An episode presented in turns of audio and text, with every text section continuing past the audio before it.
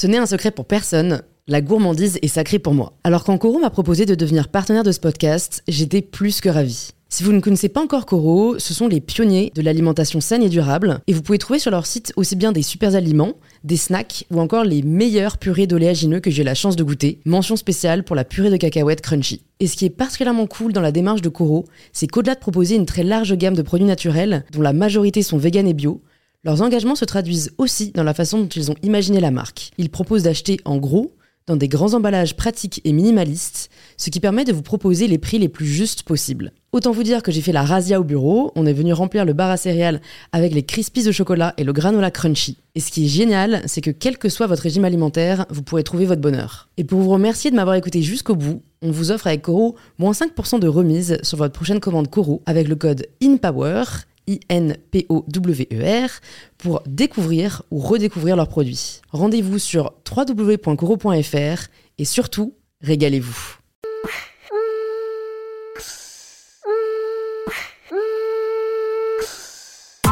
Bonjour à tous et bienvenue dans In Power, le podcast qui vous aide à prendre le pouvoir.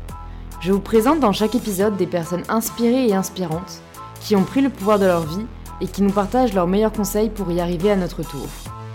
Alors oui, j'ai fait une nouvelle intro musicale, car la dernière n'était pas vraiment géniale, donc j'espère que celle-ci vous plaira davantage. L'invitée d'aujourd'hui est Nina Métayer, ou devrais-je dire la doublement titrée meilleure pâtissière 2016 et 2017. Pourtant, Nina n'était pas prédestinée à devenir chef pâtissière, elle nous explique dans cet échange comment les rencontres que l'on fait au cours de sa vie peuvent nous façonner et surtout l'importance des expériences pour savoir ce que l'on veut réellement. Nina est la preuve même qu'il ne faut pas se fier aux apparences, ou du moins que la douceur qu'elle dégage n'empêche pas de renfermer à l'intérieur une vraie battante. Cette discussion m'a énormément plu et j'espère qu'elle vous plaira aussi. Si c'est le cas, n'oubliez pas de vous abonner sur Apple Podcast ou l'application de podcast que vous préférez. C'est ce qui soutient le plus le podcast. Et à tout de suite sur InPower.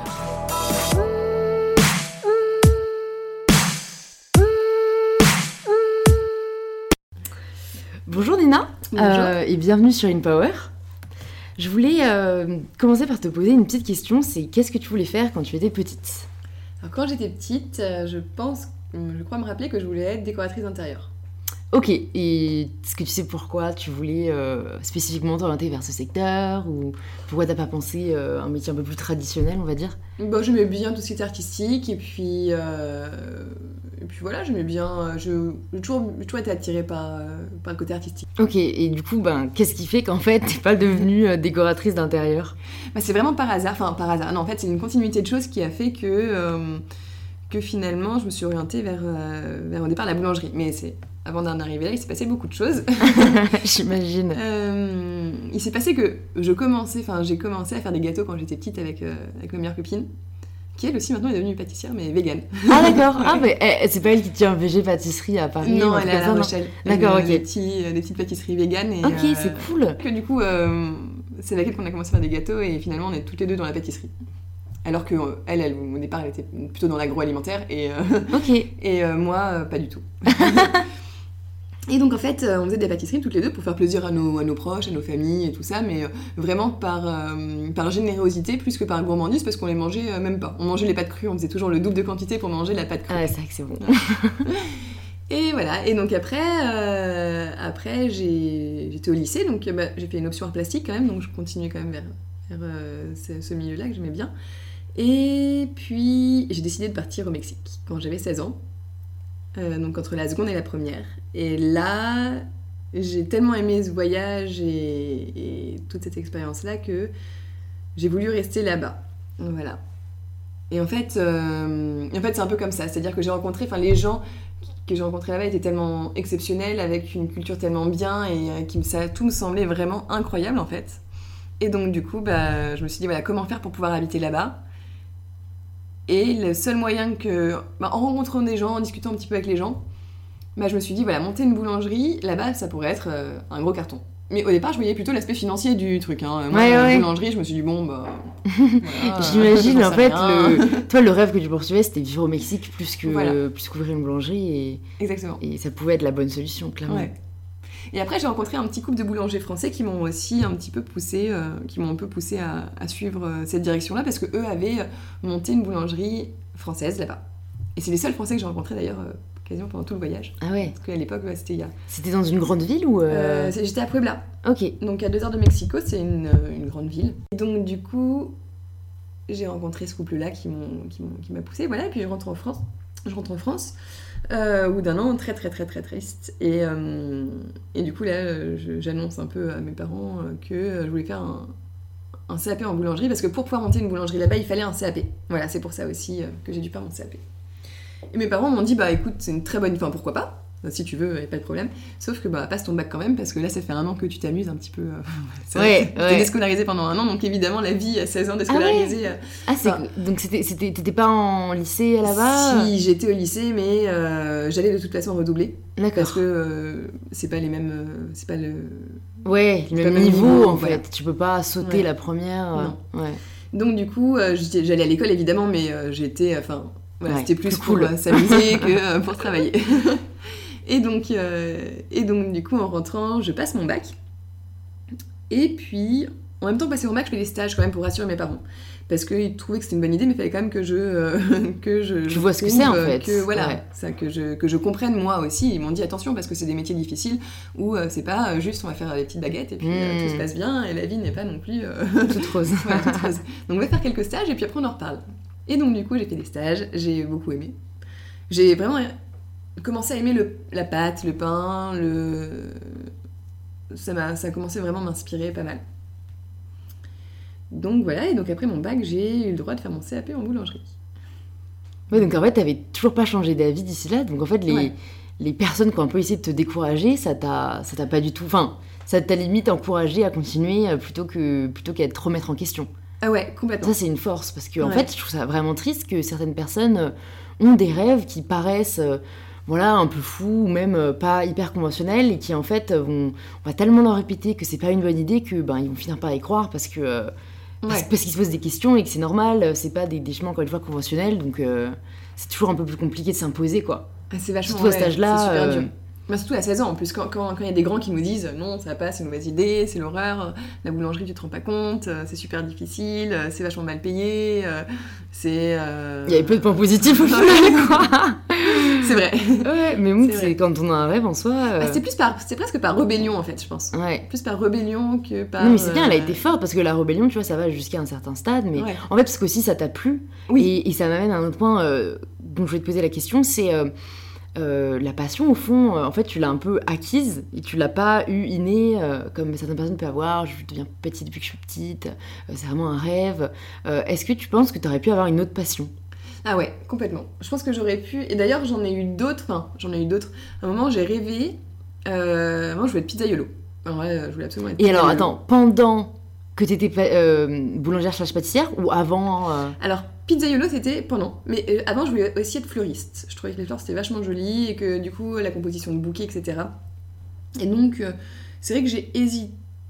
Pendant... Non, c'était pendant que j'étais pâtissière, pendant que j'étais boulangère. Ouais, ok. euh, Parce que, en fait, je j'ai pas du tout pensé à l'artisanat vraiment avant.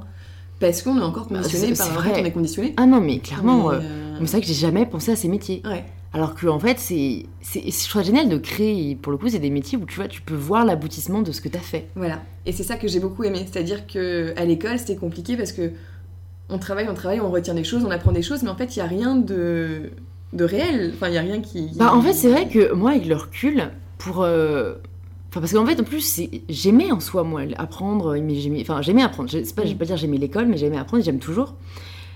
Mais c'est vrai que quand on fait et quand on commence à faire, on voit la différence, en fait, de ce que ça apporte. Ouais. Euh, parce que euh, bah, c'est immatériel l'apprentissage, enfin, c'est, ça t'enrichit, mais euh, tu peux beaucoup moins mesurer l'impact que ça a et tu peux beaucoup moins voir à quoi ça sert vraiment Ouais. que quand tu crées et quand tu commences vraiment à faire des choses quoi. Ouais, et je trouve que c'est comme s'il y a quelque chose qui se qui, qui commençait, qui finissait. Et ça, c'était très agréable. En fait, commencer avec rien, Mm. en fait, prendre de la levure, de l'eau, de la farine, du sel, et puis faire quelque chose qui, quelque chose qui, qui est fini, qui est bon, qui sent bon, et qu'en plus on peut partager, qu'on peut donner, offrir à des gens, Mm. donner, vendre, enfin, bon, en fonction de la situation, et, et puis que cette personne-là, du coup, euh, vive quelque chose avec ça. En fait, du coup, c'est un peu une, euh, j'ai beaucoup aimé le, le côté philosophique un peu de la boulangerie, de la transmission du pain en fait. C'est vraiment le, c'est la nourriture un peu de base et c'est vrai que c'est, on partage avec tout le monde. Tout le monde mange du pain. C'est vrai. Enfin, Dans- en France. Ouais, en France. C'est traumatisant quand tu vas à l'étranger. ouais. Mais c'est vrai qu'en France, du coup, tout le monde, enfin, des, dans n'importe quelle, euh, dans n'importe quelle famille, voilà, dimanche. que euh, ce soit euh, dans un, oui, voilà, dans tout le monde mange du pain, n'importe quel âge, euh, dans n'importe quel, milieu social, et donc c'est vrai que c'est quelque chose qu'on partage vraiment avec tout le monde. Et j'ai beaucoup aimé en fait la philosophie du pain, plus que le pain au départ, d'ailleurs.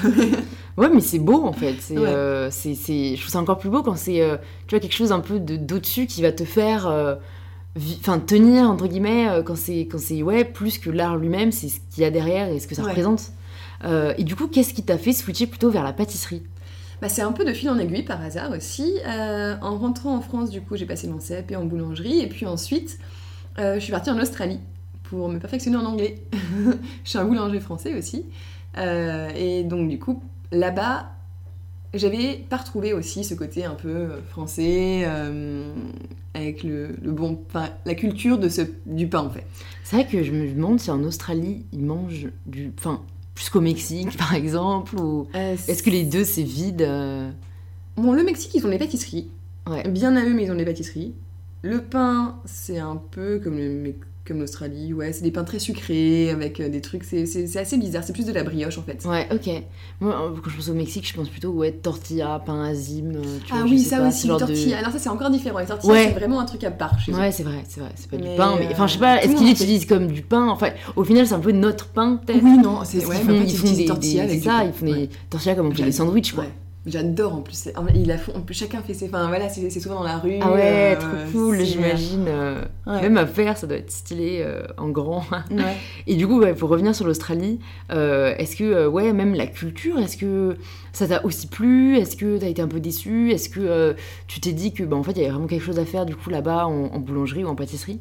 Alors en Australie, moi qui est rentrée du Mexique du coup, enfin je rentrais ça faisait déjà quelques années, mais après avoir vu le Mexique, après avoir fait le Mexique, euh, j'ai beaucoup aimé ce pays, les gens sont incroyables et voilà, mais ça n'avait pas la culture que j'avais eue au Mexique. Ouais. Alors c'est aussi l'âge que j'avais c'est- était différent. Quand je suis partie au Mexique, que, j'avais ouais. 16 ans, j'étais vraiment complètement innocente et puis euh, je prenais vraiment... euh, Ton tout envol comme un euh, cadeau, quoi. ouais, ouais. Et là, à 21 ans, déjà, j'étais un peu plus... euh, j'avais déjà... Enfin, j'étais moins, euh, moins innocente du premier voyage, euh, Mm, voilà. mm, mm, mm. Et c'est vrai que j'ai beaucoup aimé l'Australie, mais j'ai trouvé, j'ai- j'étais moins, moins attachée à ce T'as pas retrouvé ce que t'avais eu au Mexique Pas du tout. Enfin, pas du tout. C'était complètement différent. Ouais. Mais du coup, ça m'a permis de faire d'autres choses et j'ai euh, beaucoup travaillé là-bas et entre autres, euh, avec la formation que j'avais de boulangerie, je sais pas pourquoi, mais les restaurants m'ont dit bon bah super, t'es boulangère, bah tu vas nous faire euh, de la pâtisserie. Je pense que c'est plus le fait que t'étais française. oui, voilà, c'est ça. je sais pas. Mais donc, du coup, j'ai été prise dans les restaurants et. euh, non, en fait, au départ, comme pizzaiolo, pour faire la pâte Ah bah, pour. comme t'as ça. pu réaliser ton Voilà. rêve de pizzaiolo. Et en fait, du coup, c'est pour ça que j'ai voulu être pizzaiolo après. Mais, Ok. Parce que euh, en cherchant du travail en Australie, il n'y avait pas beaucoup de boulangeries françaises en soi où mon savoir-faire pouvait aussi. euh, Ouais, Euh, j'imagine. euh, être, faut pas non plus que tu t'ennuies, quoi. Voilà. Tout le monde Donc, demander des coup- croissants. Et donc, du coup, j'étais prise au pizzaiolo. Et en fait, ça m'a. J'ai adoré parce qu'il y avait ce côté un peu four à, four à bois avec le four, la pelle, la Ouais. pâte. euh, ouais. Et c'était encore euh, trop cool parce qu'en plus on mettait des trucs dessus. Ah non, mais je suis d'accord. Atelier pizza, je trouve que c'est Ouais, toujours une combo gagnante, quoi. Même faire la pâte soi-même et tout, c'est pas si Ouais. compliqué. Enfin, non, c'est trop cool, c'est cool. Et donc du coup voilà. Et donc du coup j'ai fait de la pizza. Et puis en faisant de la pizza, du coup je m'occupais aussi des desserts souvent. Parce que Parce que c'est logique. et voilà. Et donc du coup finalement j'ai fait un peu dessert de restaurant en même temps que la pizza. Et euh, et puis en rentrant et puis du coup en rentrant en France, euh, bah euh, au départ je vais partir euh, être pizzaiolo avec ma sœur en Italie parce qu'elle était cuisinière elle aussi. Ah bah dis donc, au final, c'est une Ouais. sorte de famille. C'est une grande sœur ou une petite Et sœur c'est ma petite sœur. En fait elle a commencé la cuisine. Elle elle a toujours voulu être cuisinière par contre. Ah, Depuis, tu vois, ouais, y a y, a des... je savais qu'il y ouais. avait des gens qui avaient quand même la passion Ah ouais ouais. innée, mais en fait, du coup, ma grande interrogation, c'est. Au final, j'ai l'impression que ça change rien. Qu'elle soit acquise ou innée, euh, au final, euh, enfin, le résultat est, est parfois le même, parfois même euh, Ouais. encore plus surprenant que ce qu'on imaginait. Et en fait, c'est plutôt un message pour tous nos auditeurs. de pas se déprimer euh, quand on pense qu'on n'a pas de passion. Ah parce oui, que non. ça aussi, je trouve qu'on nous met vachement la pression. euh, Ouais. Parce qu'on commence quand même à dire de plus en plus, vous pouvez faire ce que vous voulez, faites ce que vous aimez, vraiment. Oui, la passion. Et du tout, coup, les gens sont là, Ouais. mais j'aimerais, mais je sais pas ce que j'aime. Enfin, moi, du coup, tu vois, même ma sœur qui a 23 ans. Et, et encore là, en train de, me, de se dire, euh, merde, j'ai pas de passion, et tu sais, limite une culpabilité. mais en fait, du coup, tester quoi. Enfin, tu vois, toi, t'as eu un peu un coup de cœur, etc. Mais c'est quand même en testant qu'au final, voilà, tu as hein. eu l'amour, euh, Mm. même plus de la pâtisserie, quoi, que Oui. de la boulangerie, comme t'avais pu penser au départ, mais Ouais. parce que t'as fait, quoi. Ah oui, mais en plus la, la pâtisserie au départ, euh, moi je me disais, ouh là là là, c'est très compliqué, il faut peser des trucs, machin, il y a, il y a- il y a- il y a moins le feeling. Et en plus, tous les boulangers m'ont dit, non, la pâtisserie, euh, c'est nul. Souvent, il y a un Ouais, non, mais- boulanger-pâtissier. Clin d'œil à, Nicolas, qu'on sera peut-être bientôt sur le podcast, qui euh, Ah ouais. m'a pas vendu la boulangerie. Hein. Ah bah oui, c'est ça. Ouais, mais c'est souvent, euh, c'est souvent des métiers où il y a eu pas mal de concurrence. Mais après, je peux comprendre. Parce que c'est des métiers très différents. Mais alors, les boulangers, pour les pâtissiers, ils font très bourrin. Ouais. Et pour les, les boulangers, les boulangers les font très précieux, quoi. ils font très précieux et puis très précis. Et puis du coup, ils connaissent pas la vraie matière parce que la pâtisserie, finalement, c'est C'est des petites des choses qui sont. En fait, non. Ce qui, est, ce qui distingue vraiment, c'est la pâtisserie, c'est des ingrédients qui sont morts. C'est-à-dire, il n'y a pas. Enfin, ou alors parfois on utilise la levure vivante, mais la boulangerie, c'est basé sur le vivant, sur la levure. Oui, c'est vrai. C'est quelque chose qu'on fait naître et qu'on fait, qu'on fait vivre. Développer. euh, Voilà, et puis après, bon, bah, la cuisson, on fait mourir, mais au final, mais au final, on, fait, on fait quand même vivre quelque chose. Et en fait, il n'y a pas de Dans la boulangerie, il n'y a absolument pas de règles. Il y a pas de, il y a des températures, enfin, il y a des règles qu'on peut suivre, mais il faut jamais faire confiance aux règles. Il faut toujours faire confiance à son instinct, à voir la pâte, à sentir la pâte, à savoir voilà le taux d'humidité dans l'air, euh, la chaleur qu'il fait. euh, Enfin, en fait, c'est des détails qui font qu'il faut connaître vraiment ce qu'on travaille. Et c'est l'école de la vie un peu qui apprend ce métier-là, alors que la pâtisserie, il faut suivre euh, la recette. Et c'est très important de suivre la recette. Bon, au départ, hein, quand on commence les, quand on commence la pâtisserie, après on peut, Prendre un peu plus de liberté. voilà, c'est ça. Mais quand on commence et quand on connaît pas, euh, bah, la boulangerie déjà c'est beaucoup plus dur. On peut pas faire un bon pain si on n'a pas un- une vraie connaissance du pain. La pâtisserie, on peut faire la pâtisserie si on n'a pas une très bonne connaissance de la pâtisserie. Ouais, non mais c'est vrai. Quand on fait son pain, euh, c'est beaucoup plus dur de réussir son pain Ah bah oui. que de réussir sa pâtisserie. euh. Enfin, en fait, je pense déjà parce que c'est beaucoup plus accessible en ligne. Ouais. Et parce que c'est vrai, non mais t'as raison. Enfin, moi, j'ai commencé à faire du pain maison. Ouais. Je trouve ça vachement stylé. Ouais. En fait, je le trouve très bon. Mais j'ai quand même remarqué, je sais pas pourquoi, moi je sens beaucoup plus ma le- enfin, la, la levure euh, dans mon pain Ouais. que dans le pain que j'achète à la boulangerie. Ah bah oui. Donc soit j'en mets trop, Mais non, mais je vais te dire pourquoi. vas-y, dis-moi tout. Bah non, mais c'est parce que dans, la- dans le pain en euh, dans le pain de la boulangerie, il y a très peu de levure. En fait, ils ont du levain. Ce que t'as pas chez toi. Ah oui, bah alors j'en ai acheté la dernière fois, parce que Ah. j'en ai vu au magasin bio. Ah oui. mais après j'ai vu, Non, mais c'est pas du vrai levain. ah, t'es sûr? Ah Je oui. montrerai, parce que il, meurt en trois jours. Ah, quand même. Ouais, ils m'ont dit, euh, et du coup j'étais deg pour le coup, parce que je me suis Ouais. dit, euh, j'ai tout un paquet de levain, euh, je vais pas pour le coup faire un max de pain chez moi. Non, non, c'est en poudre. Ah oui, mais non. Ah, c'est pas du vrai levain. Mm, mm. En fait, le vrai levain et le bon levain, c'est pour ça que le pain est bon. Et c'est pour ça que les boulangeries, d'une boulangerie à une autre, on n'aura jamais le même pain avec le même boulanger. Ou même enfin, avec les mêmes techniques. En fait, c'est Ouais. pas. C'est-à-dire que un levain, ça se fabrique à partir de, euh, d'alcool de fruits au départ, on met de la farine, on- et on le fait vivre avec la farine de l'eau, et puis après, il faut continuer à le faire vivre tout le temps. Et tous les jours, il faut lui mettre un peu de farine et un peu d'eau. Et il y a des levains qui sont vieux de euh, 300 ans. C'est génial. Et, mais c'est toujours les mêmes, on va dire, bactéries. C'est des bonnes Ouais, bactéries. ouais, hein. ouais. Mais euh, les mêmes enzymes euh, qui sont là. Et du Et coup, on transmet. euh, Et voilà, et ça se transmet de génération en génération. Je suis sûre qu'il y avoir un concours du, du, du plus, du levain le plus ancien de France ou un truc comme ça. c'est vrai mais- que je connais pas de. Enfin, pour le coup, ça doit être une euh, fierté, quoi. Ah, mais c'est un- familiale, bah oui, euh, mais surtout que normalement une boulangerie ne donne jamais son levain. C'est-à-dire que c'est quelque chose de tellement précieux et qui fait la marque, qui fait le goût, qui fait vraiment la marque de fabrique. C'est, c'est quelque chose de très très, de très précieux, ouais. C'est dingue. C'est dingue comment on a dérivé aussi. Petit cours expert sur le levain. Voilà. non, mais on apprend des choses. hein. Ouais, c'est ça. Et, et du coup, du coup, tu devais monter une pizzeria avec ta sœur. Oui, oui, enfin, c'est dans mes projets. Voilà, ouais. Et Euh, au final. et fait, euh, finalement, j'ai rencontré Mathieu, qui est vraiment Ah, décidément. Et donc, euh, je suis restée à Paris, parce que lui est, est de Paris. Et, euh, et donc, finalement, euh, à Paris, je trouvais pas non plus euh, la boulangerie que j'avais connue à La Rochelle avec euh, tout euh, le façonnage à la main, le, bah, le levain, les, les pains, enfin, le, le four à bois, avec euh, tout ce savoir-faire un petit peu euh, ancestral, entre guillemets, que Ouais, traditionnel. euh. Et donc du coup, j'ai pas retrouvé ça à Paris, j'ai pas trouvé le- l'endroit qui pouvait Ouais. m'offrir ça. Et donc du coup, finalement, je me suis dit, bon bah, pourquoi pas faire autre chose? Parce que euh, comme... euh, Qu'est-ce que je peux faire qui, qui est pas loin, euh, qui est un dérivé de, de, de ma formation? Et donc finalement, je me dis, bon bah voilà, la pâtisserie, ce serait pas mal. Parce que bah, j'ai toujours aussi beaucoup regardé les... Enfin, quand j'étais en boulangerie, j'admirais beaucoup les gâteaux qui sortaient de la pâtisserie, de tout ça. Enfin, je trouvais ça incroyable ce qu'ils faisaient, que c'était beau, c'était... Voilà, donc j'étais quand même assez fascinée et, euh, par les gens qui faisaient ça. Et euh, je me suis dit, voilà, bah, ça me semblait un peu inaccessible au début. Je me suis dit, mais jamais j'arriverai à faire ça. Moi, je suis vachement bourrine, je fais du pain. T'avais intégré tes clichés en fait. Ouais, euh. mais j'étais assez bourrine de base. Enfin, D'accord. je suis pas quelqu'un de.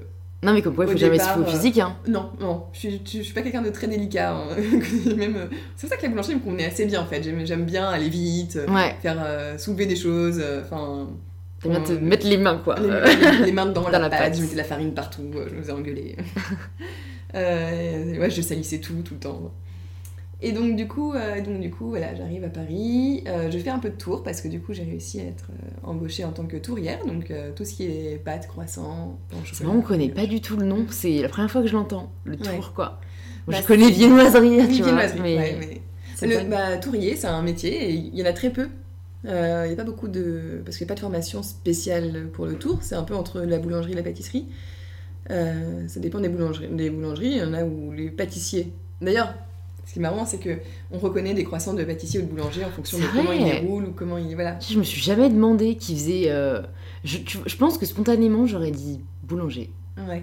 Parce que pour moi, c'est quand même de la pâte. Enfin, ouais. les viennoiseries basiques, tu vois, Mhm. euh, croissant, euh, pain au chocolat et, et viennoise.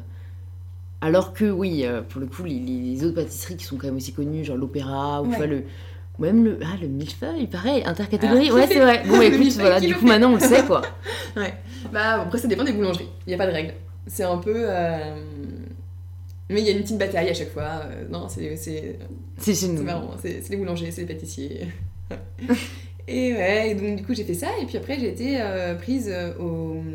chez Ferrandi, donc en pâtisserie, en un an, CAP en un an encore, Connex. Et, et donc là j'ai eu la chance de euh, d'avoir une super formation là-bas, parce que euh, c'est une belle école, et euh, voilà, c'est pas si facile d'y rentrer, et, donc c'était un peu, je pense que je suis tombée au bon endroit au bon moment. Et, et du coup, et après Ferrandi, ça m'a ouvert les portes du Meurice. Et voilà, et là ça a commencé. C'est dingue, je me dis, c'est. En fait, ouais, on fait confiance quand même très jeune dans des palaces, tu vois, à des. À des... Enfin, t'avais pas vraiment d'expérience encore. à Ah oui, part, non, pas euh, du tout. Bah il y a beaucoup de. Après, on- après c'est très militaire, hein, parce que donc euh, quand on arrive là-bas, on, on fait pas grand-chose. Enfin, ouais, en fait, on est un peu. On fait beaucoup de choses, mais on est. d'autres, quoi. euh, voilà, après on a les petites mains hein, euh, quand on arrive. Même si on, on a fait beaucoup plus que ce que je pensais. hein. Je pensais que j'allais éplucher des pommes, mais en fait, finalement, je me retrouvais à faire euh, vraiment des vraies, euh, des vraies recettes de base pour, euh, pour les gâteaux qui allaient être vendus. Enfin, j'avais vraiment. mon- J'avais beaucoup plus de responsabilité que ce que je pensais au départ. Donc c'est vachement intéressant, et c'est vrai que là, j'ai commencé à être passionnée vraiment par la pâtisserie. Euh, mon apprentissage m'avait donné envie, donc j'aimais, je trouvais ça techniquement intéressant, je trouvais des choses intéressantes, voilà. Mais la passion, passion, euh, c'est plus développé quand j'ai rencontré en fait Camille Le Sec, qui euh, lui était chef à l'époque euh, au Meurice. Et euh, lui était un passionné, et puis il m'a montré un petit peu bah, euh, comment faire les trucs de ouf. voilà, tout simplement. Parce qu'en fait, moi, je sortais de petite boutique et puis Ouais. euh, je faisais euh, des éclairs au chocolat, des millefeuilles, euh, des, euh, des opéras, enfin voilà, Ouais. tout ça, et avec des recettes de base. Et je pensais pas qu'on pouvait euh, voilà, faire des petites choses minutieuses, jolies, bon et incroyablement bonnes. Enfin, j'ai jamais mangé des pâtisseries aussi bonnes de ma vie, quoi. Et c'est ça qui t'a fait tomber amoureuse de, de la Et là, je me suis dit, waouh, quand même, ce qu'on peut faire, c'est un truc de ouf. Et puis, le milieu qui est très difficile aussi, moi, je suis un petit peu têtue aussi, hein, euh, le milieu qui est très difficile m'a aussi poussée à devenir la meilleure, parce que, euh, à essayer de devenir, euh, en fait, de donner le meilleur de moi. Parce que je me suis dit, voilà, euh, c'est un milieu où on nous dit toujours que C'est très difficile, que vous y arriverez pas. C'est- c'est très hiérarchique aussi, et donc du coup, les, surtout dans les palaces, et puis les, les, les gens qui sont au-dessus mènent un peu la vie dure aux gens qui sont en dessous. Mais euh, c'est très militaire comme, euh, comme façon de faire. et C'est euh, vrai que c'est un secteur où, où, pour le coup, la- l'autorité est restée très Ouais. en place. Ouais. Et on l'a pas trop remise en question, j'ai l'impression, comme dans d'autres secteurs. On en a beaucoup parlé quand même. Ok. Ouais. Mais elle y est toujours. Enfin, c'est-à-dire qu'il y a En fait, je pense que c'est un respect aussi, tu vois. Euh, Ouais. L'autorité, pour moi, elle est, elle est acceptée euh, quand on, quand on la, la, la tolère, quand on la justifie, quoi. Oui, Donc comme je pense qu'il y a un vrai respect euh, ouais. des... des...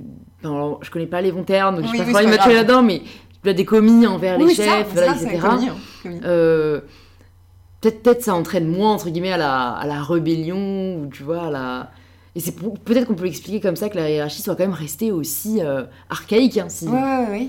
Mais c'est. euh, Ouais. Mais ça fait pas. Je pense que c'est une sorte de religion aussi. C'est-à-dire que quand on arrive dans des grandes maisons, il y a une. euh, C'est l'ambiance. Enfin, c'est-à-dire que. En fait, c'est. C'est une tradition, tout simplement Ouais. aussi. On appelle chef, on appelle voilà. On... Il y a une sorte de respect qui s'impose en fait assez naturellement.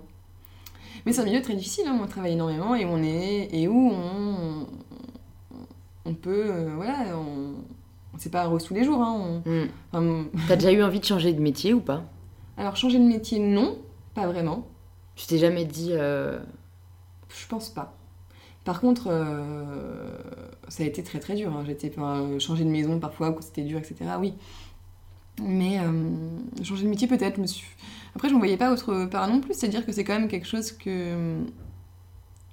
Plus je m'investissais dedans et moins j'ai l'idée de changer de métier. C'est-à-dire Ouais. que j'ai déjà vécu. C'est déjà tellement dur de commencer. Ensuite, j'ai eu des moments qui. Voilà, on travaille de nuit, on travaille des horaires qui sont complètement décalés, 23h minuit parfois. Euh, parfois, on, on se fait des journées de 18 heures d'affilée. Enfin, on travaille pendant, les, euh, pendant toutes les fêtes. Enfin, c'est un gros sacrifice. En fait, on Ouais. a le pied dedans. C'est vrai. On s'est dit, j'ai déjà sacrifié tout ça pour après revenir en arrière. Bah, en fait, je suis pas sûre que peut-être encore euh, gratter un petit peu pour euh, continuer, voir si peut-être c'est C'est plus rose. quoi. Ouais, voilà. Et finalement, en fait, au fur et à mesure des difficultés, on s'accroche, on s'accroche, on s'accroche. Et puis, euh, et puis en fait, euh, le La fait que- persévérance paye, hein. Ouais, voilà. C'est ça. Est-ce que tu aurais des clichés quand même à déconstruire euh, Parce qu'en fait, on se rend compte que certains sont vrais. Ouais. Est-ce qu'il y en a que tu, voudrais déconstruire par rapport au milieu de la pâtisserie et, et de la cuisine? Euh, alors c'est rigolo parce que j'ai pas comme j'ai quand même commencé relativement tôt c'est relativement j'ai pas commencé si tôt que ça mais euh, je j'ai pas le souvenir de vraiment de clichés euh, qu'on peut avoir euh, enfin je sais pas euh, quoi comme cliché par exemple. Bah déjà, ouais, moi un cliché que j'ai vraiment, c'est euh, qu'on vous oblige à faire la plonge, euh, que euh, vous devez euh, obéir au doigt et à l'œil du chef. euh, ça c'est vrai. Non c'est vrai. Euh, c'est vrai. Il y a quand même beaucoup de clichés qui sont vrais. Ouais. Non, c'est très militaire. C'est très... Alors ça dépend quelle maison. hein. C'est pareil, euh, là je parle de grandes maisons qui sont très différentes de petites maisons où dans les petites sûr. maisons on se partage des tâches, on- tout le monde travaille euh, ensemble. Il n'y a, il y a pas forcément de règles, mais dans les grandes maisons où il y a des règles et où il y a des brigades, hein, ça s'appelle une brigade parce que euh, voilà, il y a encore toutes Ouais. ces règles-là.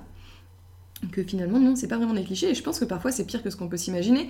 Et c'est vrai que du coup, tous les gens qui arrivent un petit peu comme ça en disant, euh, voilà, bah moi j'aimerais bien devenir pâtissière ou j'aimerais bien devenir cuisinière et tout machin, en voyant un peu les émissions qui parfois peuvent être peuvent enjoliver un peu les choses. C'est vrai Mm. que souvent ils- beaucoup de gens du coup font demi-tour parce qu'ils se disent voilà je pense pas que c'était aussi dur et que finalement bah avant de commencer à faire les petites créations, faire les petites choses et tout, bah c'est des années et des années de, de- on travaille pour les autres, on, on exécute euh, des choses qui sont moins intéressantes pendant un bout de temps, le temps de maîtriser tous les gestes, le temps de voilà c'est maîtriser les gestes et maîtriser un petit peu hum, tout ça, ça demande énormément de travail, énormément d'heures de travail. Ouais.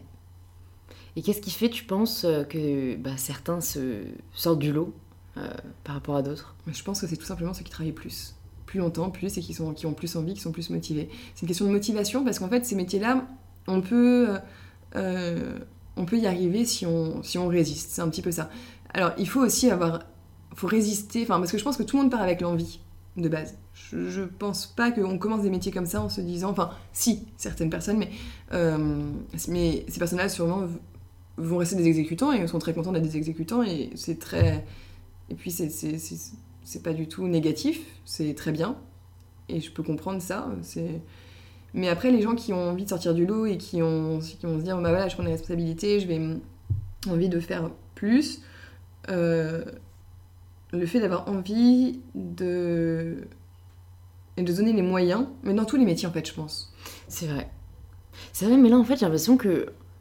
Est-ce que ça dépend de toi, en fait? Parce que. euh, Est-ce qu'en fait, tu dois être nommé pour pouvoir évoluer ou... Parce que imagine quelqu'un euh, voilà, se, se tue euh, au travail, fait des, enfin, produit un travail excellent. Qu'est-ce qu'il va faire qu'en fait, il va passer d'un statut à l'autre? Ah bah parce que les postes vont se libérer. Et donc en fait le chef va avoir envie de garder cette personne dans son équipe. Parce qu'en fait, yeah, ouais, c'est vrai que ça on le voit pas en fait. Donc du coup c'est vrai que discuter avec quelqu'un qui n'est pas du milieu, Voilà. c'est très intéressant pour moi aussi, ça me permet de comprendre des choses. Euh, c'est vrai. Et bien en fait, ces métiers-là, il y a, surtout à Paris, dans les grandes maisons, il y a un, un gros turnover. parce que Paris c'est la formation, parce qu'il faut apprendre de chefs différents pour apprendre un maximum de techniques. Et en fait, finalement, euh, c'est un petit peu. Ça change tout le temps, les gens bougent beaucoup, et c'est un petit peu comme aller à l'école en fait. On commence tôt, mais finalement, on commence tôt à travailler, mais finalement, on continue à se former jusqu'à tard. Parce que on travaille, mais euh, en se disant, voilà, bah, moi je sais que souvent les gens, enfin, dans toute ma mon début de carrière, je pas très longue ni rien, mais euh, ouais, tout- voilà, je suis venue là pour apprendre ça. Je suis là pour apprendre euh, ou euh, pour avoir cette, cette expérience-là. Et bon, après, un peu dans tous les métiers aussi, mais c'est. C'est vrai que, non, mais par rapport à d'autres métiers, tu continues quand même à apprendre énormément, je pense, au quotidien. Oui. Enfin, je pense que c'est un métier où tu peux jamais te dire, en fait, que Non. ta formation est finie. Non, pas du tout. Jamais. Mais par contre, le turnover est dû à ça. C'est-à-dire que voilà, il y a tellement de, de choses à apprendre à droite, à gauche, etc. Et que euh, pour avoir aussi un bon CV et, et puis euh, pouvoir évoluer, bah, en fait, c'est. Et en, et en bougeant d'endroit, on peut, on peut aussi évoluer. C'est-à-dire que voilà, si j'étais commis à un endroit, peut-être que du coup, mon prochain poste sera euh, demi-chef de partie.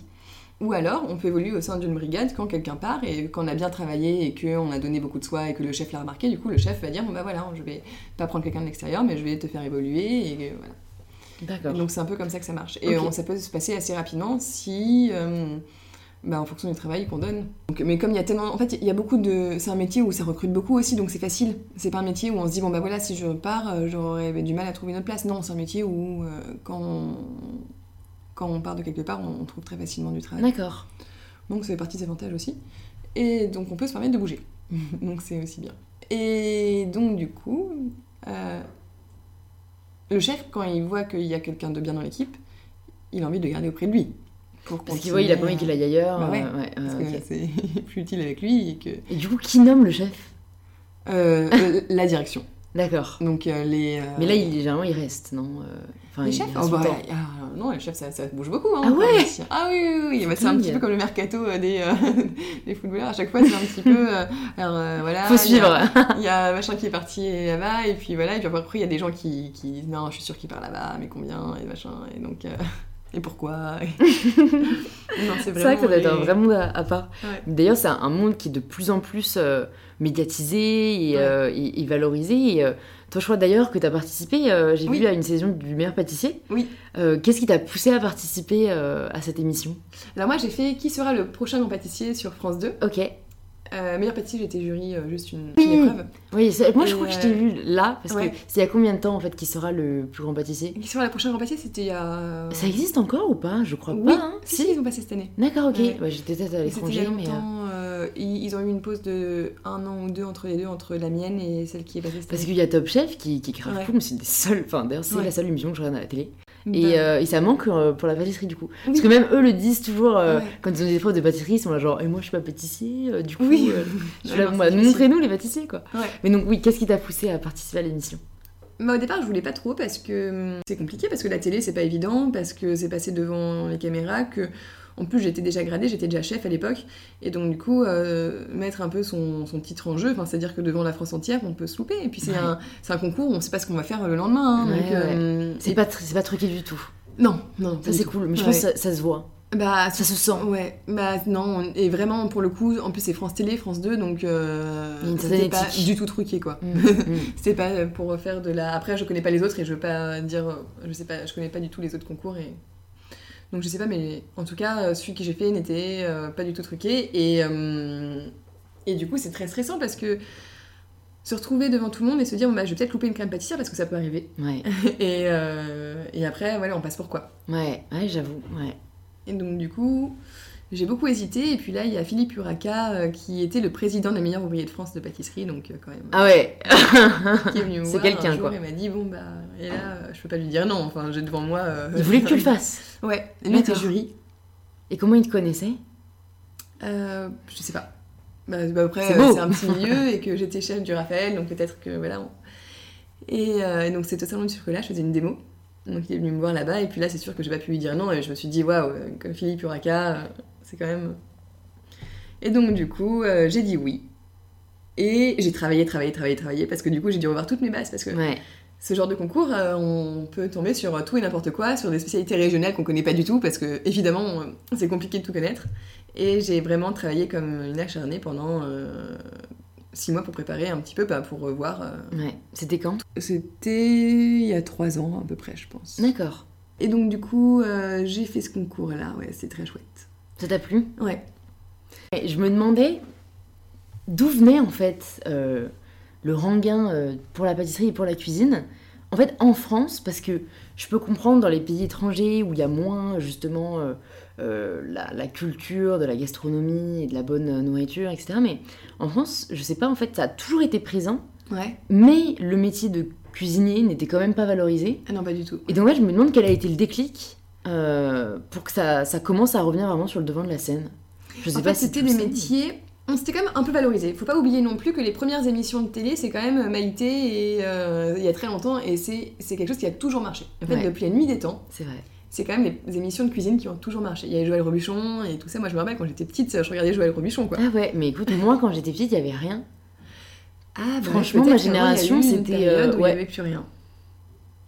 Vraiment, ça fait pour moi euh, 6-7 ans, tu vois, que ça revient. C'est vrai, c'est vrai qu'on avait perdu Joël, ouais. Mais peut-être, comme tu dis, du coup, c'est peut-être des chefs en fait qui incarnaient euh, Ouais. ce Et là, peut-être que le fait qu'on ait quand même des chefs, tu vois, du casse et tout, qui reviennent sur le devant de la scène, euh, Ouais, ouais. Mmh, on creusera. Ouais, je vais, me- je vais me renseigner sur cette histoire. Mais c'est vrai. Et donc, du coup, il y avait. euh, C'est revenu. Mais alors, pourquoi c'est revenu Je sais pas si les émissions de télé, je pense. Hein. Ouais, je pense que c'est vraiment ça qui a permis, euh, Et puis après, les réseaux sociaux en fait. Voilà. Parce que ça, Ouais. ça je pense que c'est même plus facile à expliquer, Bah c'est oui. ça. Ouais. C'est visuellement, Bah, c'est sûr. c'est beau, euh, On partage le au manger. restaurant, du coup, on a envie Ouais. au restaurant, et du coup. on partage l'expérience, c'est voilà. très très puissant quand même. hein.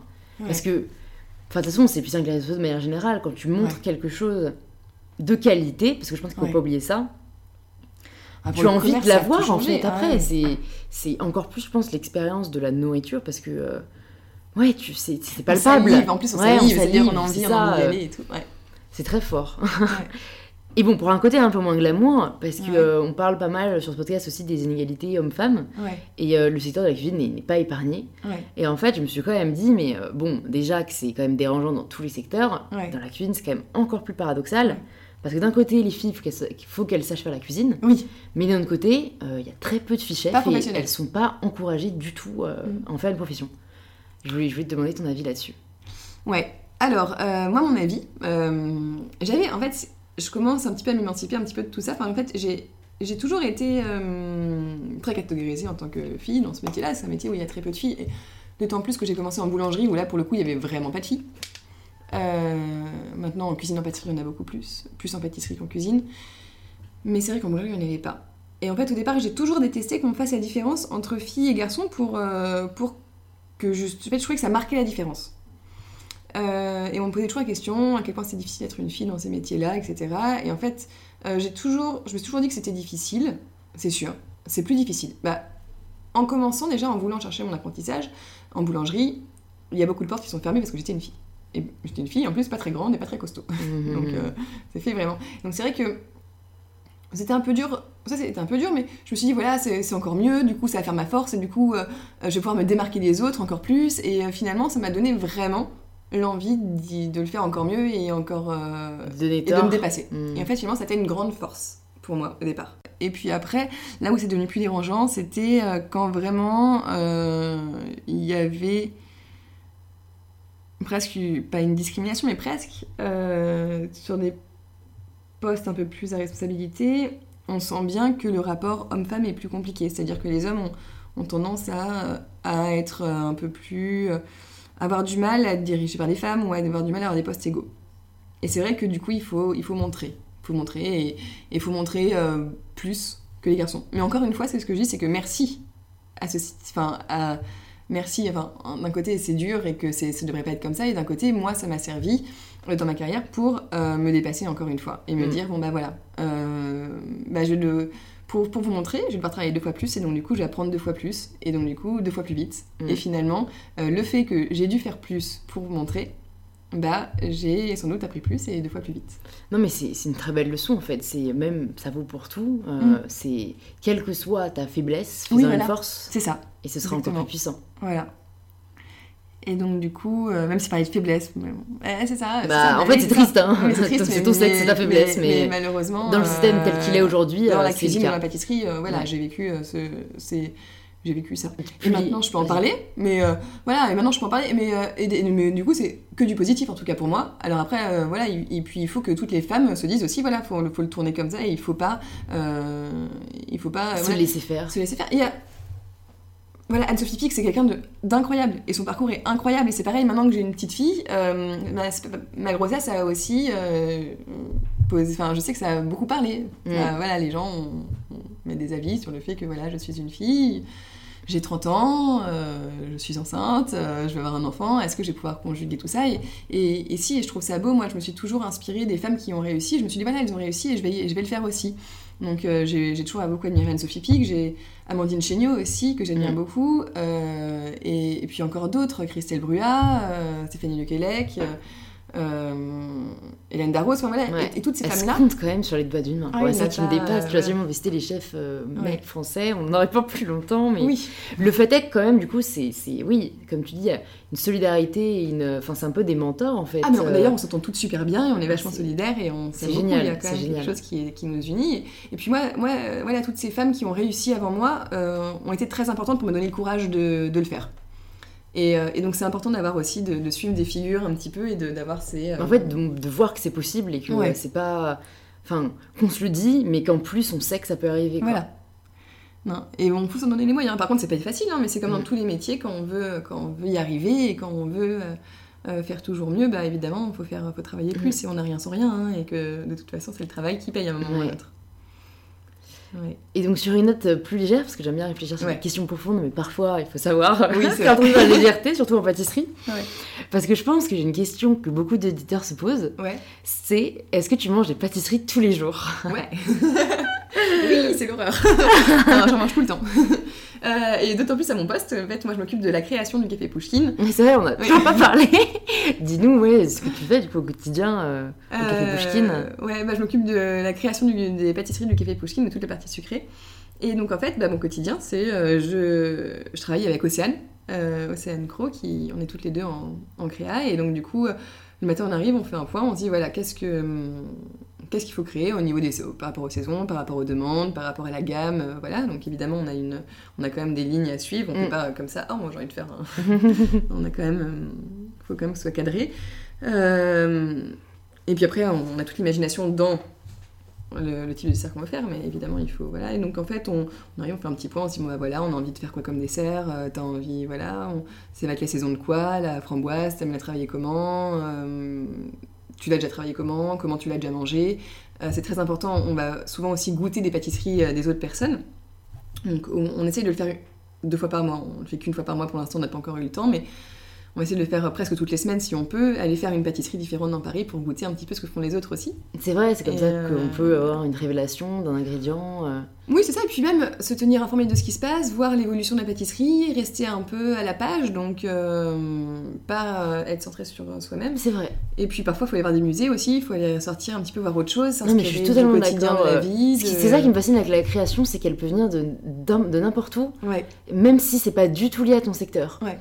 Et, euh, et- mais du coup, c'est aussi une question que je me posais, c'est toi ton inspiration, est-ce que euh, elle est plutôt euh, ben, dans, dans le quotidien, dans ce qui est très matériel, ou est-ce qu'elle vient vachement de l'abstrait, peut-être de ce que tu lis, de ce que tu entends, de... de tout, il n'y a, pas de- y a pas de règle. Et je peux avoir une idée de dessert qui est venue de quelque chose de plus visuel, une autre idée de dessert qui est venue de quelque chose de plus gustatif, ou alors une envie que j'ai envie de transmettre, ou une sensation que j'ai envie de donner, enfin, il n'y a pas du tout de règle. Et c'est assez agréable parce que du coup, on ne sait pas d'où ça va venir, et en fait, parfois ça vient, et puis parfois ça vient pas aussi. Ouais, bah ça, c'est comme tout créateur, c'est un peu Ouais, la, grosse peur, quoi, de, de la Ouais. page blanche, mais là, C'est du, je sais pas, du, du bol vide. du bol vide, ouais. Exactement, ouais. ok, donc t'en manges bien tous les jours, du Et coup, donc tous les jours, bon, et donc, ça, tu portes bien, quand euh, même. Oui, ouais, j'hésite, j'ai- enfin voilà, je, je travaille, euh, je- on travaille debout, donc on bouge beaucoup, Mm, et euh, vrai. de manger d'autres choses. Euh, En fait, on a tellement tendance maintenant à diaboliser le sucre ouais, que moi, c'est plutôt ça. Parce que, en soi, moi, c'est quelque chose en soi auquel je crois que le Mm. sucre, intrinsèquement n'est pas bon vraiment Non, pour non. toi, tu vois. Mm, mm. Et euh, après, comme on a parlé, il y a quand même des trucs cool qui, qui se créent Ouais. vis-à-vis justement de peut-être euh, des pâtisseries plus saines, avec Oui, des ingrédients sûr. plus naturels. Mais euh, après, je rencontre des gens qui, eux, mangent des pâtisseries, euh, si ce n'est tous les jours, très souvent, et qui se portent très bien. Et que... Oui. Donc en fait, je pense qu'il y a beaucoup d'extrêmes et qu'en fait, il n'y a pas de. Après, après, je mange du sucre, mais je mange quand même des bons produits. C'est-à-dire que, euh, bon, après, c'est vrai que je mange beaucoup, parce que c'est vrai que souvent, même avec Océane, parfois encore tout à l'heure, on ouvre le frigo et on se dit, waouh, en fait, tout ce qu'on a fait la veille, il faut le goûter. Et on est obligé de le goûter. Bah oui. Il faut le goûter, le regoûter, avoir Si une sensation, vendre, et puis le goûter tous les jours. Et tous les jours, on a, je sais pas, tous les jours, on doit goûter euh, 4-5 gâteaux, en plus de. euh, Enfin, et puis parfois, il y a des choses qui sont ratées, parfois, il y a des choses qui sont bonnes. Parfois, on n'a pas envie de manger ça, et là, on- il est 8h du matin, il est 6h, parfois 5h du matin, on se dit, waouh, on a. euh, Crème supplément. Voilà, c'est ça, euh, des trucs super crémeux, un petit peu. Voilà, c'est pas ça, on a envie d'un croissant, on a envie de. Ouais, ouais, c'est vrai. On n'a pas envie de gros trucs super travaillés, crémeux avec de la gelée de citron, avec des petites choses et tout, voilà. Et en fait, on se retrouve à dire waouh, non Qui l'eût cru, tu vois, rechigner à manger des gâteaux. Ah bah non, mais on n'en peut plus. Hein. Et tout le monde nous dit waouh, t'as trop de chance, tu manges des gâteaux. Non, c'est pas forcément Non, une je chance. suis hein. d'accord. je suis d'accord. En fait, tout ce qu'on fait tous les jours, à la fin, ça, Mm, mm. ça peut devenir une tâche, quoi. Voilà. Alors après, euh, on devient. Enfin, moi, je sais que je deviens complètement addict au sucre. hein. Par contre, c'est une Ouais. addiction. euh. Ça, ça c'est c'est une réalité. Ah ouais, ouais. Ma soeur jumelle euh, elle me demande Ouais. souvent euh, Louis, je sais pas quoi faire, euh, je- j'en peux plus, je suis addict au sucre. Ouais. Et du coup, ça se fait des, des 30 jours euh, no sugar challenge. Mais en fait, euh, je pense que c'est plus. Enfin, la restriction trop forte n'est pas bonne. Parce qu'en fait, quand tu vas regoûter le sucre, ça va. Moi, c'est ce qui m'a. J'ai éliminé le sucre pendant un moment et quand ça retouche tes papilles, en fait, Ah c'est tellement. Bah, c'est c'est addictif, enfin, même quand tu manges, donc en fait, tu peux plus t'arrêter. Ouais. Je pense qu'il faut juste le, enfin, le limiter, essayer de trouver d'autres solutions et, euh, Mhm. et, euh, et ouais, apprendre à s'arrêter parce que moi, c'est vraiment le truc principal avec le sucre, c'est je peux pas prendre une part d'un gâteau. J'ai Ouais. jamais réussi. Je Enfin, j'en prends toujours plusieurs. Moi, c'est Enfin, vrai tu vois, qu'en hein. quand goûte, au départ, j'en veux pas, et puis finalement, je finis par manger le truc, ça, et à la fin, je me dis euh, waouh, j'ai plus faim, j'ai un autre gâteau. Ouais, exactement. Ouais, mais alors par contre, je m'interdis de manger euh, du sucre qui n'est pas. euh, Alors, pla- pas nécessaire. C'est-à-dire que quand le grignotage au travail, j'évite. C'est-à-dire que vraiment, j'ai. Ouais, je m'interdis. Parfois, je craque, hein, mais. c'est vrai que devant toutes les pâtisseries, en plus, comme tu dis, de qualité, tu vois, c'est pas, vrai que c'est pas des biscuits. euh, Et puis, Tu vois, ouais, mais non, mais, non, mais moi, les trucs que je craque, c'est les petits. Mais oui, c'est les trucs les plus simples hein, quand même. Hein. C'est être un peu de pâte crue, un petit peu de trucs. Ouais. euh, Toujours la pâte crue, hein, j'adore. Ça n'a pas changé. aussi, ça n'a pas changé. et euh, et qu'est-ce que je voulais dire euh, Donc, du coup, ouais, on goûte beaucoup. euh, et puis, oui, et puis le week-end, euh, je me fais mes petits plaisirs de. En fait, j'adore manger les desserts des autres. Déjà, je ne mange jamais. Je, je fais rarement la pâtisserie pour moi le week-end, ou quand je la fais pour moi, je ne peux pas la manger. Puis plus pour offrir ou pour Mhm. donner. Par contre, si quand je suis invitée à des dîners, j'adore avoir la tarte aux pommes de, de mes copines ou les trucs très simples en fait. C'est vrai, c'est Ouais. cool.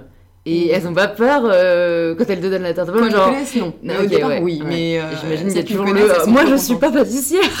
Elles sont vachement fières en plus. Elles sont, Ouais. euh, souvent, ouais. Bah, ça, c'est les gens qui me connaissent moins bien, mais les gens qui me connaissent, ils sont toujours trop fiers de me dire voilà, j'ai fait ma tarte, c'est moi qui l'ai fait, je suis contente. C'est trop cool. ouais, non. Mais attends, là, du coup, il y a... bon, y a une question qui me vient, mais elle est peut-être un peu trop. Mais en fait, d'où ça vient la pâtisserie? Est-ce que. Euh, D'où ça vient Tu vois, genre, qui, qui a. Déjà, de quel pays ça vient? Bah alors, je pense que ça fait partie depuis toujours des- de certaines cultures. Je pense que c'est quelque chose qui est très familial et très culturel. C'est pour ça que ça fait beaucoup appel aux sentiments, aux souvenirs, à tout ça, parce qu'en fait, c'est des choses qui se transmettent. C'est un peu comme. bah, c'est vrai que la cuisine, c'est fait pour se nourrir, donc c'est quelque chose de nécessaire. La pâtisserie, c'est que de la gourmandise. Hmm. C'est pas nécessaire. Le Mm. sucre n'est pas nécessaire. Euh, c'est que du plaisir. Donc je pense que ça doit venir de l'époque où on a commencé à se faire plaisir. Donc, euh, Donc, euh, euh, le Moyen-Âge, je pense. Enfin, j'ai l'impression que tout est là, à peu près. Ouais, c'est possible. Après, ça a dû se développer, je pense, sous, sous la monarchie, tu vois, quand il y a eu les Ouais, moyens, quand voilà. il fallait un peu montrer qu'on était le meilleur. Mais Moi, ça je m'intéresse, vois bien recherche, tu Moi, vois. je vois bien. je me demande si c'est français, tu vois. Moi, je vois bien la pâtisserie un petit peu, voilà, Marie-Antoinette, tout ça. Ouais, moi aussi spontanément, mais après, je me dis, Ouais. ça n'a pas pu être inventé aussi tard. Après, il y a le nôtre, il y a, voilà, il y a beaucoup de choses, mais euh, ces époques-là, la vie, c'était je, je déjà. ferai ma recherche. hein. Parce que tu sais, parfois on a des surprises, en fait, ça vient d'un pays, euh, pff, c'est pas du tout quand, tu vois, genre Ouais. euh, en Afrique ou. euh, Bah, ça dépend. Alors après, le croissant, il y a une grosse euh, dispute. Ça Ouais. vient de Vienne, ça vient de... Voilà, il y a Ah beaucoup- ouais. tout le monde se dispute un petit peu le croissant. Euh, Mais après, la pâtisserie en soi, bah, il y a eu... tu vois, le Chez nous, gâteau, chez quoi. nous en, en pâtisserie, les noms qu'on la, apprend, je c'est vais en... faire la recherche en direct. le premier gâteau. Super. Ouais, nous, on a Antonin Carême, le nôtre, tout ça, qui sont, qui, sont, qui ont été les, les précurseurs un petit peu de la pâtisserie et puis aussi de tout ce qui était. Bon, parce que pâtisserie, au départ, il n'y avait pas de frigo, il n'y avait pas de tout ça, donc du coup, on pouvait pas faire euh, pas de, de froid, donc on faisait plutôt des pâtisseries, j'imagine. euh, Oh ah pardon, attends, mais je t'interromps. Non mais attends. C'est quoi? Attends, on avait dit quoi? Toi tu m'avais dit Marie-Antoinette, moi je t'ai dit le Moyen-Âge, Ouais. À une dizaine de milliers d'années. C'est quoi? Alors, c'était quoi les La biscuiterie date de 2500 avant Jésus-Christ. Non. Dans le tombeau du pharaon égyptien, des pâtures montrent un Ah, ouvrier mais qui je suis, cuisine des je suis trop contente d'avoir appris c'est ça. génial, Merci. mais Ah, de rien. Génial. Att- Voilà. Alors attends, c'est les biscuits du coup les qui ont été inventés en premier. Génial. Dans le tombeau des L'idée pharaons. d'incorporer à la pâte quelques assaisonnements comme des matières grasses et des produits sucrés suffit à donner naissance à la pâtisserie. Incroyable. Et donc c'est en Grèce et à Rome. Oh. Ah, non, ouais, alors non, d'abord, d'abord Égypte. Voilà. D'accord. D'abord Égypte et ensuite euh, bah, Grèce, Rome, enfin en fait les. Ah bah tu vois, je savais pas, je suis trop heureuse, les- merci. Et, et c'est au contact des Romains que les Gaulois apprennent l'art de la boulangerie et où le pain devient la base de notre alimentation. En Gaule. Et donc du coup, ça a commencé Donc le par pain. la... Pas par le pain. Alors, alors non, ça, enfin si, si, si, ça a commencé par la pâte, donc Ouais. c'était des galettes D'accord. salées. Ok. T'as dir- on est direct passé aux galettes sucrées, donc en fait j'ai l'impression que la pâtisserie a devancé limite le pain. Ouais. En tout cas, c'est ce qu'ils disent. On est prêt, on est Ouais. sur un site de gâteau, donc c'est peut-être pour ça. hein. Ouais. Mais euh, ils disent que donc c'est les, les Grecs qui ont appris à préparer le pain Génial. et à former en fait des biscuits pour le côté sucré et qu'ils ont transmis à la Gaule qui a un peu pris la relève. Génial. Mais c'est dingue, hein Et l'étymologie mot biscuit nous est donnée par Jean de Joinville, 1224-1397, qui est un chroniqueur français et conseiller de Saint-Louis. Voilà, c'était la minute culture, les amis. Trop bien. voilà. Euh, bon bah, du coup, pour finir, j'ai deux questions à te poser. Ouais. La première, pour les auditeurs qui nous écoutent, c'est si jamais ils souhaitent s'améliorer en pâtisserie, Ouais. est-ce que par hasard, il y a une petite astuce que tu leur donnerais qui fait la différence? Euh, une astuce. Alors déjà, il faut suivre la recette. De recettes simples. Il faut commencer par des recettes simples. Et puis, il faut, faut surtout... Bon, après, ça dépend s'il y a des challengers, euh, parmi les auditeurs. C'est sûr. euh, Voilà. Mais ça peut décourager peut-être. en Voilà, fait. c'est ça, faut pas se décourager. Parce que souvent la pâtisserie c'est quand même long et le Ouais. résultat est long. C'est-à-dire que souvent on a beaucoup de travail et puis on a un résultat qu'à la fin. C'est pas comme en cuisine où on va couper quelque chose, cuire et tout de suite on va pouvoir goûter et puis ça va être bon et puis voilà et puis on va On peut rassaisonner. ajuster. euh, Voilà. En pâtisserie, c'est on va préparer, on va monter une crème qui ne va pas se manger comme ça. On va faire une petite, euh, on va faire fondre du chocolat. Bon, ça peut se manger comme ça, mais Euh, mais il n'y a pas de d'avancée on va dire quand on le Ouais, ouais, c'est vrai, c'est vrai. et puis il faut mettre un peu de. Enfin voilà, tous ces petits ingrédients, les mélanger. Au départ, on sait pas trop ce que ça va donner. Et puis après, ça va faire waouh, tout de suite. Enfin, à la fin, ça va faire waouh. Mais on a. Ça longue attente, quoi. long, Et c'est vrai, comme tu dis, j'avais pas pensé, mais si c'est raté, tu Mm. peux plus vraiment corriger le tir comme tu peux faire en cuisine euh, quand t'as goûté euh, t'as- Mm. ton, ton champignon ou un truc comme ça, quoi. Ouais, ça c'est. C'est pour ça, c'est pour ça qu'il vaut mieux pas trop se louper au départ. Parce qu'après, si on travaille 2-3 heures et qu'on se loupe, et ben, au final, on finit par être découragé Mm. et, puis, euh, et puis on recommence pas. Donc c'est un peu dommage. Mais déjà, faire une bonne tarte aux pommes, euh, ça fait toujours plaisir. Ah ouais, la tarte moi, à au dinde, dîner, euh, j'adore. ouais. Tarte aux pommes, même. Bon, les moelleux au chocolat, faut les amateurs de chocolat, mais Mm. Un bon moelleux au chocolat bien cuit, une bonne tarte aux pommes ou, euh, ou même une petite pile flottante, euh, c'est très simple, ça Mm. ne demande pas beaucoup de travail et c'est tout de suite très bon. Et Mm. ça fait toujours plaisir d'avoir un dessert maison. Ouais, Ça change tout. clairement. Je trouve que ça change vraiment beaucoup, moi. Les desserts maison Mm, Je suis et les desserts euh, qu'on achète. euh, Mais ouais, c'est pas. Enfin, on dit toujours, euh, c'est l'amour le plus important Ouais. qu'on y met, mais Ça se je sais ressent pourquoi c'est vrai. Enfin, Ouais, je sais pas. En fait, est-ce que l'amour c'est le beurre et du coup c'est pour ça Mais, aussi. mais euh, moi, ma, grand-mère elle cuisinait des trucs. Enfin, j'ai deux grand-mères. Mhm. Une qui cuisine très bien euh, des trucs assez élaborés, Ouais. euh, parce qu'elle a de l'expérience et tout, Ouais. et une qui cuisinait des trucs euh, hyper basiques. Et donc j'adore les pâtisseries des deux. Mais donc celle qui cuisinait des trucs basiques culpabilisait toujours parce qu'elle connaissait notre grand-mère. Elle disait non Oui. mais moi je sais pas faire comme elle te fait. Et, et tu vois, elle me faisait me souvenir d'une tarte aux prunes hyper simple, mais je peux pas te décrire à quel point elle était bonne. J'en ai jamais. Non mais tu vois, j'en ai jamais Ouais. regoûté d'aussi bonne, même dans un restaurant. Bah en fait, c'est. Tu vois, c'est- du four en fait. Mais oui, c'est pour ça. ça. Bah ça, ça change tout. Mais après, au restaurant, ils peuvent les faire sortir du four aussi. Hein. C'est vrai, c'est vrai, mais je sais pas, t'as quand même l'attente Ouais, de. euh, t'as mais- souvent du réchauffé, enfin je sais pas. Oui, non, mais je pense qu'il y a vraiment de l'amour. Et je pense qu'elles sont positionnées euh, euh, une par une. Avec, voilà, elles sont choisies avec. euh, voilà, elles, sont- elles sortent de l'arbre Mm. peut-être du, euh, du jardin, euh, avec le beurre, Ouais. euh, avec le beurre qu'elle a choisi parce que voilà. Mais en fait, plus, faudrait, euh, faudrait réfléchir, je pense. euh, Enfin, comme tu dis, au fond, les, les, les pâtisseries et même la nourriture, c'est quand même hyper connecté à nos sens. Ouais. Euh, franchement, ça serait intéressant de voir peut-être si quand t'aimes la personne, mais je, je dis Ouais. pas, mais quand t'aimes la personne, est-ce que dans ton cerveau, la sérotonine vraiment Ah, je pense que c'est sûr. produit pas plus de plaisir? Ah bah, je pense que c'est sûr. Je pense que c'est sûr et certain. C'est c'est vraiment. euh, Et je pense même que, en fait, au départ, c'est ça. Et après, finalement, on finit par s'habituer. Puis, en fait, le- la première fois qu'on a, qu'on a. En fait, quand on est petit, on aime bien quand c'est nos parents qui nous donnent à manger. Plus que quand c'est. Voilà, en fait, c'est. Je pense que c'est, je pense que c'est assez naturel. C'est un peu comme tous les animaux. Quand on même, enfin, on, Oui, c'est je pense que ça, vient, ça vient de quand on est bébé. Mm. Et finalement, quand quelqu'un quand, ou même quand on mange quelque, quelque chose que quelqu'un qu'on aime nous a fait, c'est bon, je, je- Tu l'as. Euh, on va être déjà plus ouvert à aimer, plus ouvert à comprendre, on va moins regarder les défauts, et finalement, ça va créer un souvenir, une expérience gust- gustative qui va après être marquée dans notre mémoire, et dès qu'on va regoûter cette, cette chose-là, ça va être considéré comme quelque chose de bon. Et en fait, finalement, après, toutes les choses qui vont être un peu différentes vont être considérées comme quelque chose de moins bon. C'est vrai. Je pense, en fait. C'est hyper intéressant. Ouais. Et du coup, la dernière question que je vais te poser, c'est Oui. quelle question aimerais-tu que les gens te posent plus souvent? Euh, ça, c'est une très bonne question, dis donc. T'as le droit de réfléchir. Ouais, je vais réfléchir un peu parce que c'est une- ça me plaît beaucoup comme question. Ça me plaît beaucoup. Euh, Qu'est-ce comme question Qu'est-ce de- à quoi j'aime répondre? Euh, mais En fait, Bah en fait, à quoi t'aimerais répondre si on te demande pas, euh, t'as peut-être pas encore répondu, mais mais que- quelle question ouais t'aimerais peut-être on te pose en fait et qu'on t'a pas encore posé ou qu'on ne pose pas souvent.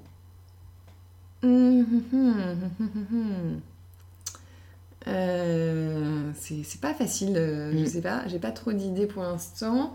Euh, la question que j'aime pas qu'on me pose, c'est c'est quoi ta spécialité? Ça, j'aime pas. Ouais, Parce qu'en fait, j'en ai pas, enfin, si, j'en ai plein, mais comme pas, Faut pas être réduite à une spécialité. Voilà, c'est ça, exactement. Je déteste être réduite. Euh, peut-être. euh, Qu'est-ce que représente pour toi la pâtisserie? C'est peut-être très global, mais au moins, je pense qu'il y a des vrais sujets de conversation à avoir sur. parce que moi, je trouve que c'est presque un sujet philosophique, la pâtisserie, comme on en a parlé.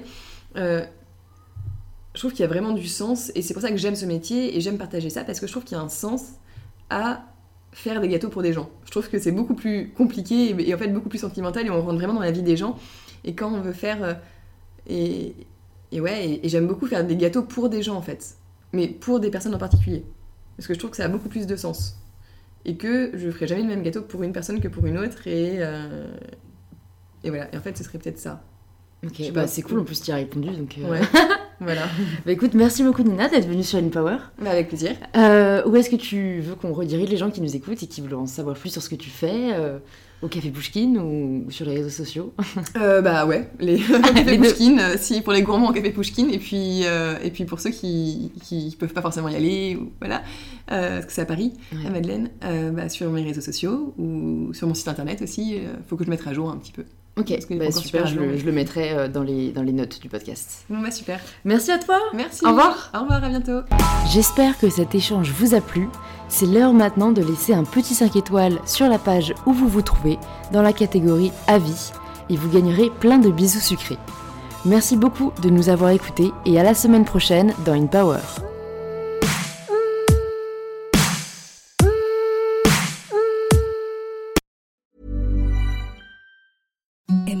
Softest sheets you've ever felt. Now imagine them getting even softer over time. That's what you'll feel with Bowl and Branch's organic cotton sheets. In a recent customer survey, 96% replied that Bowl and Branch sheets get softer with every wash. Start getting your best night's sleep in these sheets that get softer and softer for years to come. Try their sheets with a 30-night guarantee. Plus, get 15% off your first order at bowlandbranch.com. Code BUTTERY. Exclusions apply. See site for details.